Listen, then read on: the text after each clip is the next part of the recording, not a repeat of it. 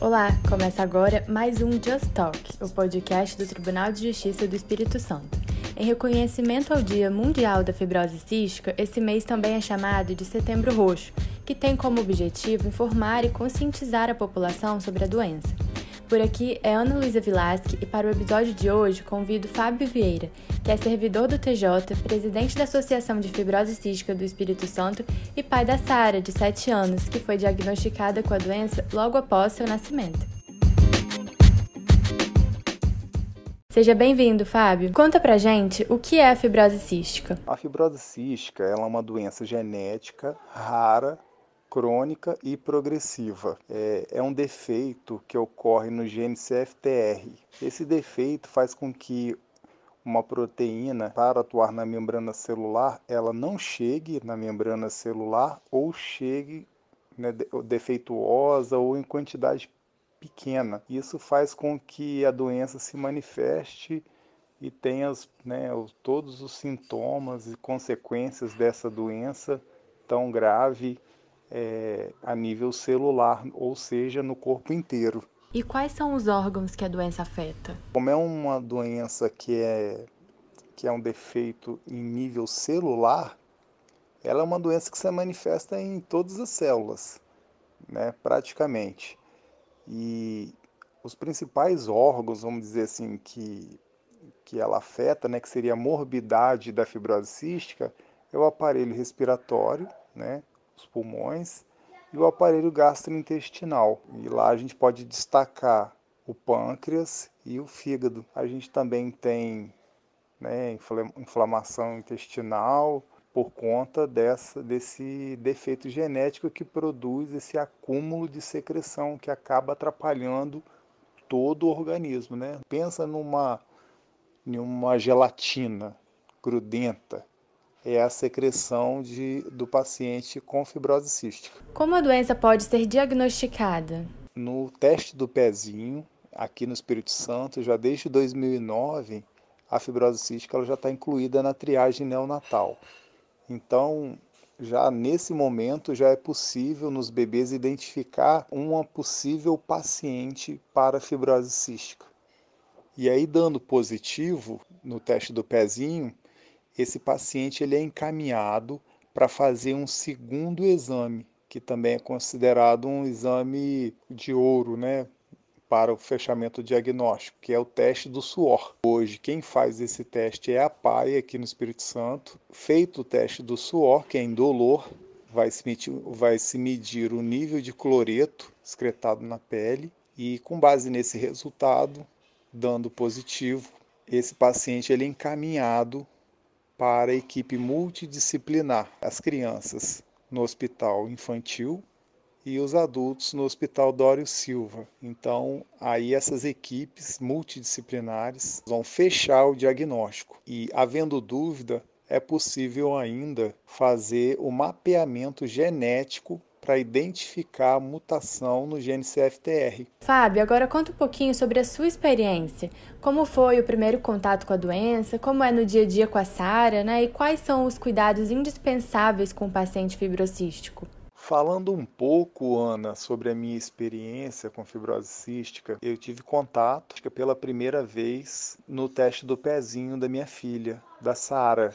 E quando deu o IRT alterado, a gente foi encaminhado para a PAI, aí fizemos lá dois testes do suor, deu positivo, fomos encaminhados então para o centro de referência de fibrose cística no Hospital Infantil, fizemos o teste genético do gene CFTR e foi identificado as duas mutações, uma mutação que eu encaminhei, que eu mandei para Sara e uma mutação que a minha esposa mandou, né? Porque a doença como ela é hereditária, para ela se manifestar, eu preciso mandar um gene defeituoso e minha esposa mandar também um gene defeituoso. Juntando esses dois genes recessivos, a doença se manifesta. Após fechado o diagnóstico, com 30 dias de Sara nascida, começou o tratamento. Então a gente mudou, Ana Luísa, mudou muita coisa com a chegada da Sara. A gente entrou no universo da fisioterapia diária, estudei muito sobre a doença. No primeiro momento eu achei que, que eu ia conseguir é, resolver essa situação enquanto pai. Eu acho que todo pai ia buscar isso. Com o passar do tempo, a gente vai amadurecendo e vai vendo que a gente está diante de uma doença é, genética rara, crônica, progressiva e que a gente tem que fazer o que a gente consegue fazer, que seria aderir ao tratamento de forma correta, fazer tudo o que é possível fazer. E, e isso a gente faz com a Sara todos os dias de uma forma, Ana, que a Sara se sinta uma criança normal, porque ela enxerga todo esse tratamento que ela faz diariamente como uma, uma rotina, assim como a gente acorda de manhã, escova os dentes, lava o rosto, penteia o cabelo, ela tem a rotina dela também e a gente tenta fazer com que essa rotina seja a mais leve possível. A gente entrou no universo de esterilizar tudo, esterilizar mamadeira, é, todos os aparelhos de fisioterapia de sopro, é, escova de dente, a parte da higiene em casa, a gente teve que incluir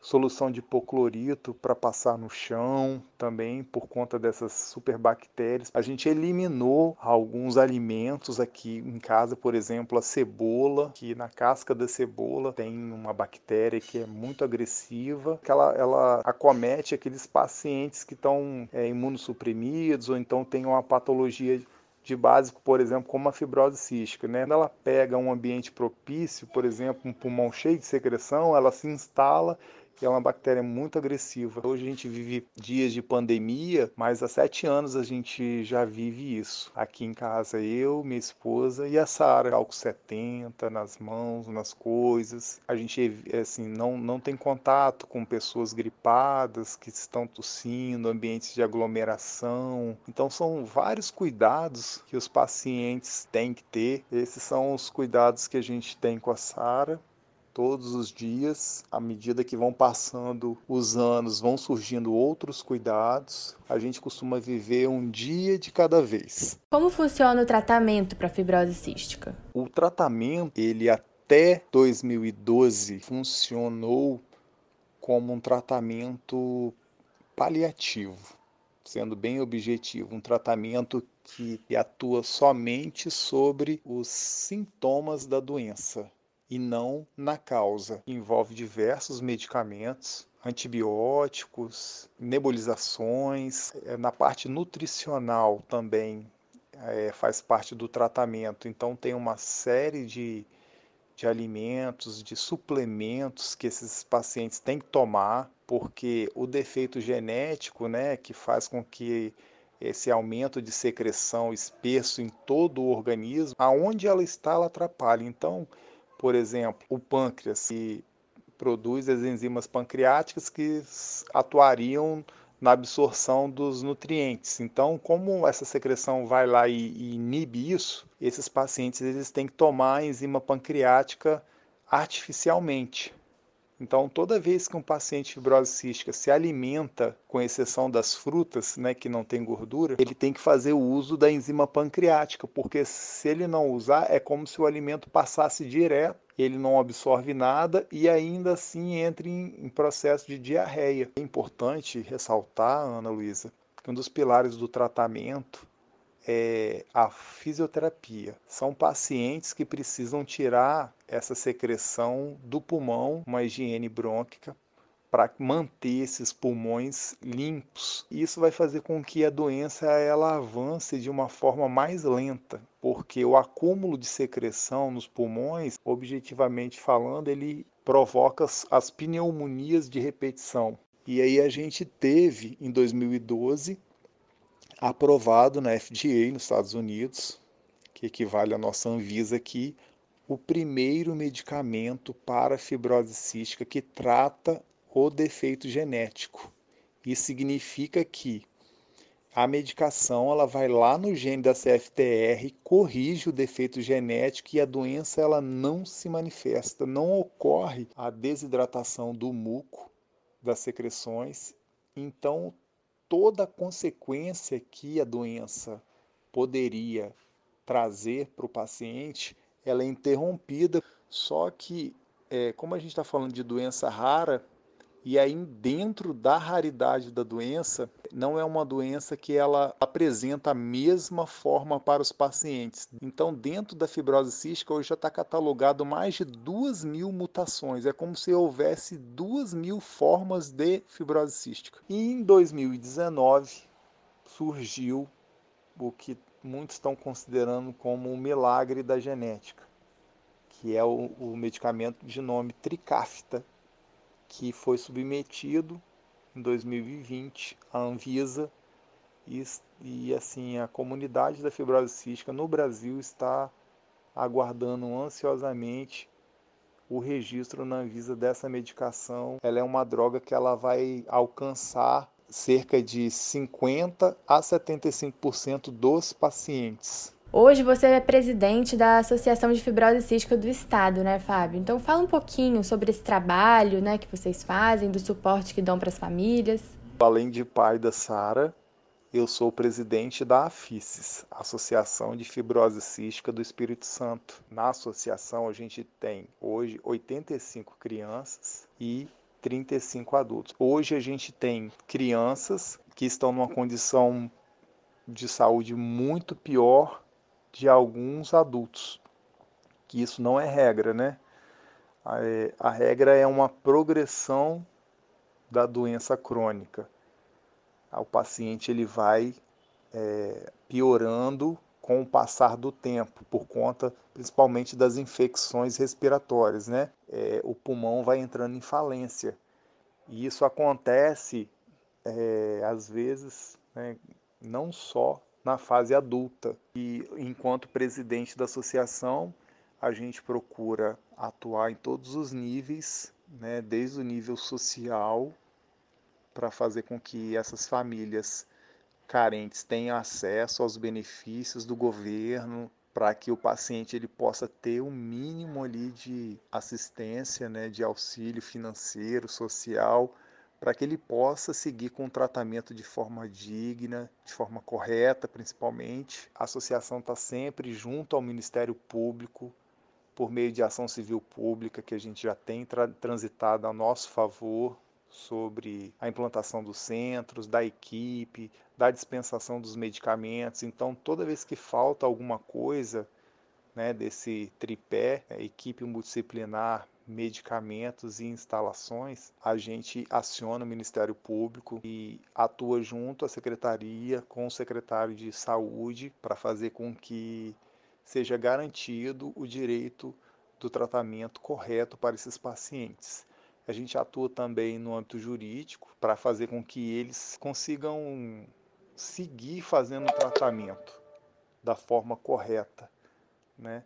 E aí a gente sempre entra administrativamente ou até mesmo pede audiência judicial para a gente levar o conhecimento do juízo de que a ação civil pública está sendo descumprida. Então a gente atua diretamente e efetivamente em benefício de todos esses pacientes, para que os direitos sejam garantidos para todos eles, adultos e crianças. O filme A Cinco Passos de Você é bem famoso, né? E retrata a fibrose cística. Durante o filme é falado que o ideal seria que dois pacientes com fibrose cística não tenham contato um com o outro. Como funciona essa questão? Tem mesmo alguma maior restrição quanto a isso? O filme A Cinco Passos de Você retratou dois adolescentes que tinham fibrose cística e se apaixonam e como o título do filme, né? Eles ficam a cinco passos e não se encontram, não assim, não se tocam, apesar dessa forma romantizada que o filme trouxe, está dentro do protocolo de tratamento. Esses pacientes eles não podem se encontrar por conta é, dessas bactérias que colonizam os pulmões deles, né? E conforme a bactéria, esse processo ele, ele acelera ou não. Então, quando os pacientes são colonizados por bactérias diferentes, principalmente, eles não podem se encontrar. E o filme relata exatamente isso. Uma paciente era colonizada por uma bactéria e o paciente por outra. A gente pode ver isso né, no dia a dia das consultas. O nome da bactéria são associados a cores para o melhor entendimento social. Então, no dia da cor verde, só vão aqueles pacientes nas consultas que são colonizados com, com aquela bactéria. É bom ressaltar como a doença ela está em nível celular e ela comete o corpo inteiro, o organismo inteiro, mas a morbidade principalmente nos pulmões e aparelho gastrointestinal, esses pacientes são atendidos por uma equipe multidisciplinar muito capacitada. Hoje ela é composta por pneumologista, gastroenterologista, nutricionista, fisioterapeuta, assistente social, psicólogo, farmacêutico, enfermeiro. É uma doença que é tratada pelo SUS e tendo em vista também serem medicamentos de alto custo, né? Esses medicamentos eles são fornecidos todos pelo Estado. Eu posso falar uma coisa assim bem particular. Eu fico assim um pouco emocionado com o coração apertado, que é o fato da minha filha ter desenvolvido um, uma amizade com uma outra paciente, com a Mandinha, e de saber que elas, elas serão amigas virtuais, né, que elas não vão poder se abraçarem. Horas e horas brincando as duas de boneca e contam mil histórias e elas não, não podem se encontrar hoje, né? Peço a Deus que a medicina evolua, que essas medicações elas sejam incorporadas no SUS para que esse abraço seja dado.